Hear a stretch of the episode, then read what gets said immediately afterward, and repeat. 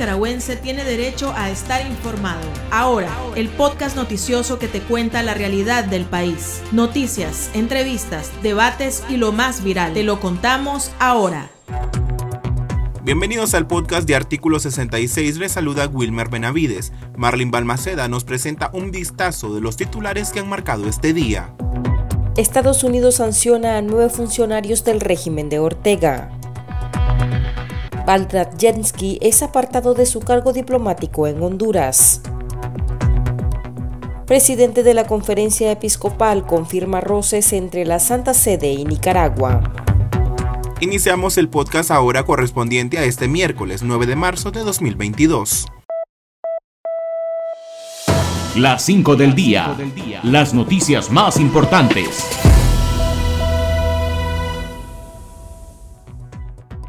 El Departamento de Estado de Estados Unidos agregó a nueve funcionarios del régimen de Nicaragua a la lista de actores corruptos y antidemocráticos.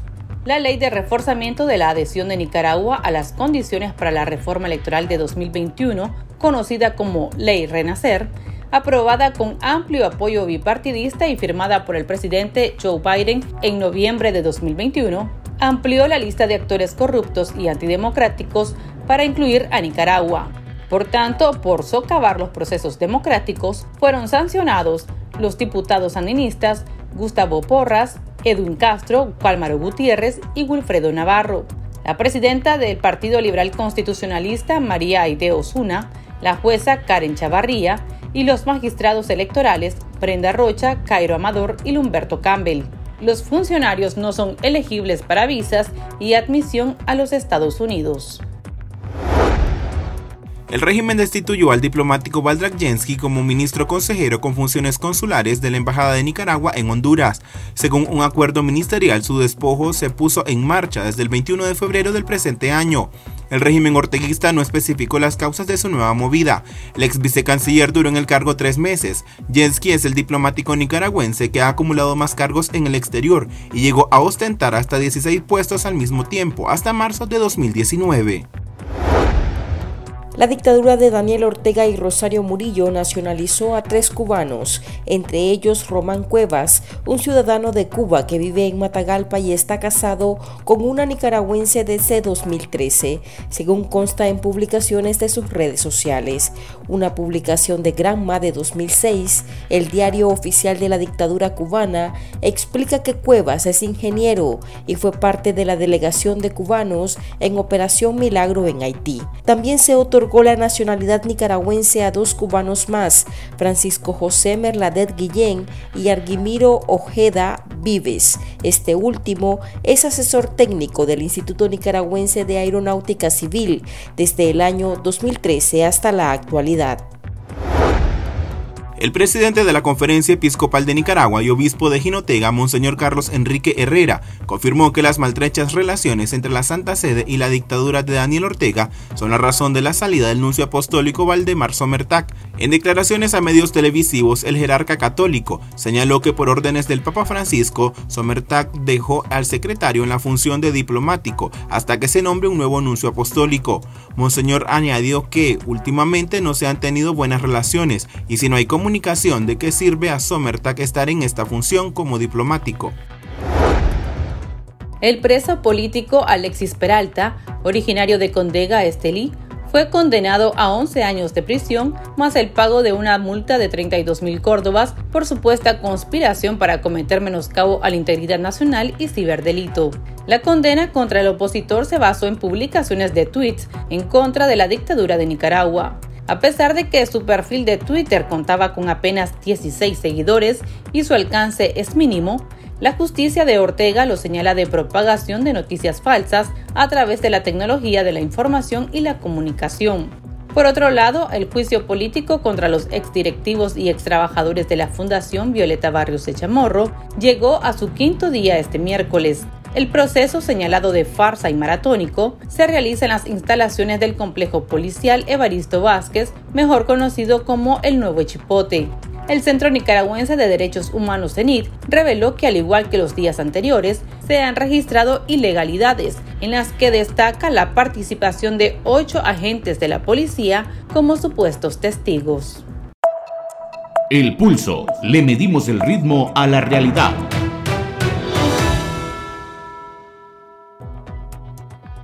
Estados Unidos sancionó a nueve funcionarios del régimen por socavar los procesos democráticos. Los sancionados fueron incluidos en la lista de actores corruptos y antidemocráticos luego que la reciente ley Renacer ampliara la lista para incluir a Nicaragua.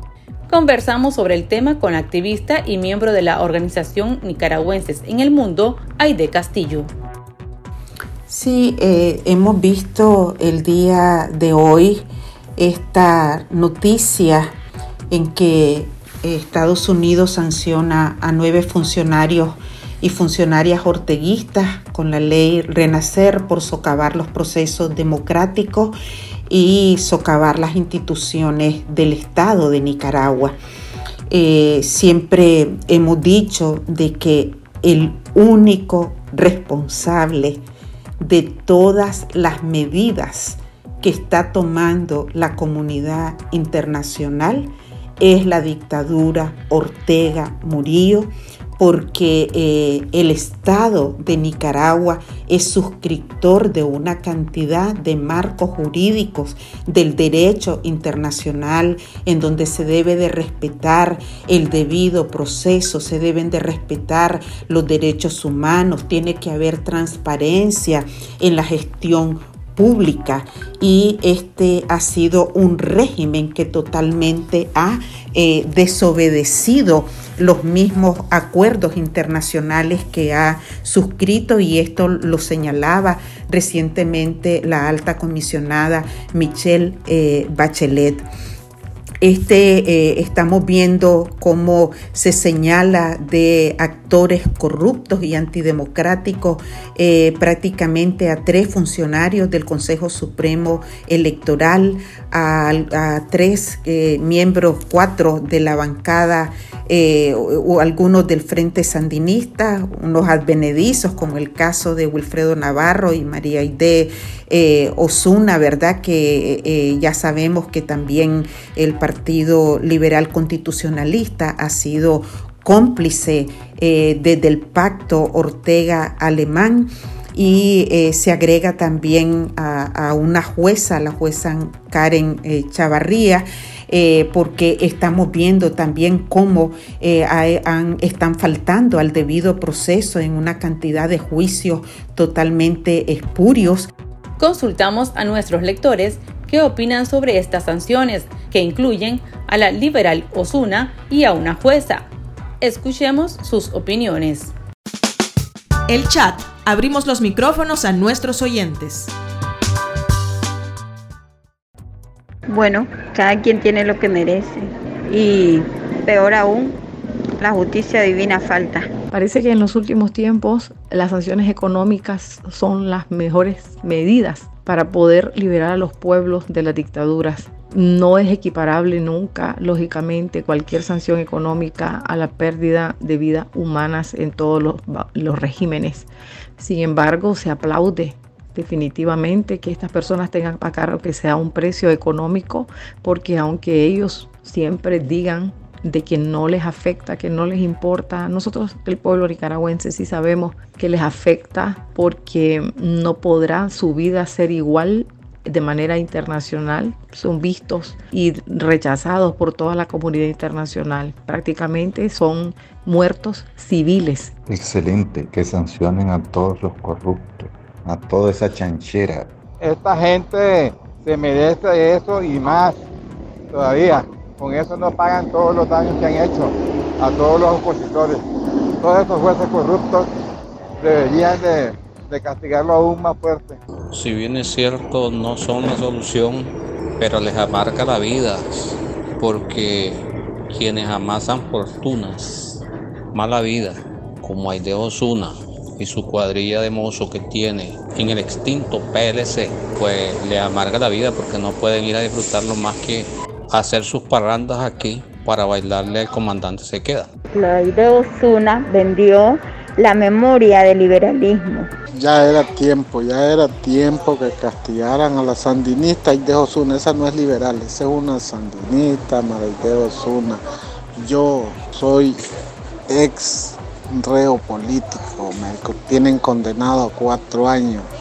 He sido el PLC todo el tiempo y, tuvieron eh, siete meses preso con torturas y todo y entonces yo estoy de acuerdo que, que esa maldición se ha prestado a toditito, los juegos es parte de todo por lo que hoy estamos pasando. Para mí esto está perfecto, ya que son violadores de derechos humanos, corruptos, pactistas, porque ahí María de Osuna pues está buenísimo. Es otra cómplice de Ortega, todo este montón de que acaban de sancionar ahora, bien sancionados están por su colaboración al régimen de Ortega, porque no es justo que a una persona solo por publicar con 13 seguidores, solo por publicar cosas en contra del gobierno, lo echen preso. No es justo. Doña Aide, también estamos viendo que a pesar del conflicto Rusia-Ucrania, Estados Unidos continúa atento a la situación en el país, en Nicaragua. Eh, yo diría pues de que la comunidad internacional sigue estando atenta a todas las barbaridades que están habiendo dentro de Nicaragua. Eh, eh, nosotras estamos sumamente preocupadas por la situación eh, que tienen las 14 presas políticas y varios presos políticos de los 170 que están todavía en las cárceles. y lo peor es que se va casi como viendo natural el hecho hecho de que eh, los, funcionarios de Estado, del Poder Judicial, de la Fiscalía, eh, de la Policía, actúen de una manera tan arbitraria, violando derechos humanos y no olvidando de que nada es para siempre, que la justicia tiene que llegar, que este es el momento en que todos los funcionarios del Estado tienen que revisarse su actuar, eh, eh, de saber de que están faltando a la ética, que están violando derechos humanos y que el pueblo de Nicaragua todo eso lo observa, lo ve, no olvida. Este pueblo tiene memoria y creo de que Nicaragua eh, es una responsabilidad de todos y que este es el momento que tienen que dejar eh, de cooperar, tienen que dejar eh, de darle legitimidad a un régimen que completamente lo perdió por su actuar. Así es que es un mensaje también de que a pesar de que podríamos decir de que los ojos están puestos en, en el conflicto de Ucrania y Rusia, estamos viendo pues de que, de que también la comunidad internacional sabe que tiene una responsabilidad de proteger los derechos humanos que son universales. Y un llamado también a todas las fuerzas, a todos los actores, los movimientos sociales, los actores políticos, económicos, sociales que necesitamos cohesionarnos para presentarle a Nicaragua otra alternativa de que sí se puede haber, constituir un Estado nacional eh, donde sus poderes eh, actúen en consecuencia, con transparencia, con respeto a la ley y que nunca más puedan haber esta repetición de estos hechos que tenemos en este momento. Muchas gracias. Para estar al tanto del acontecer nacional y conocer las voces calificadas sobre la realidad nacional, ahora el podcast informativo sobre Nicaragua.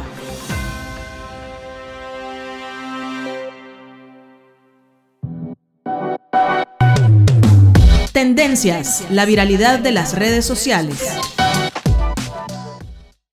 El padre Edwin Román hizo fuertes declaraciones sobre el papel que desempeñó el nuncio apostólico Waldemar Stanislao Somertag, delegado para representar al Vaticano en Nicaragua, señalando que el líder religioso hizo mucho daño al país e ignoró la realidad del pueblo nicaragüense.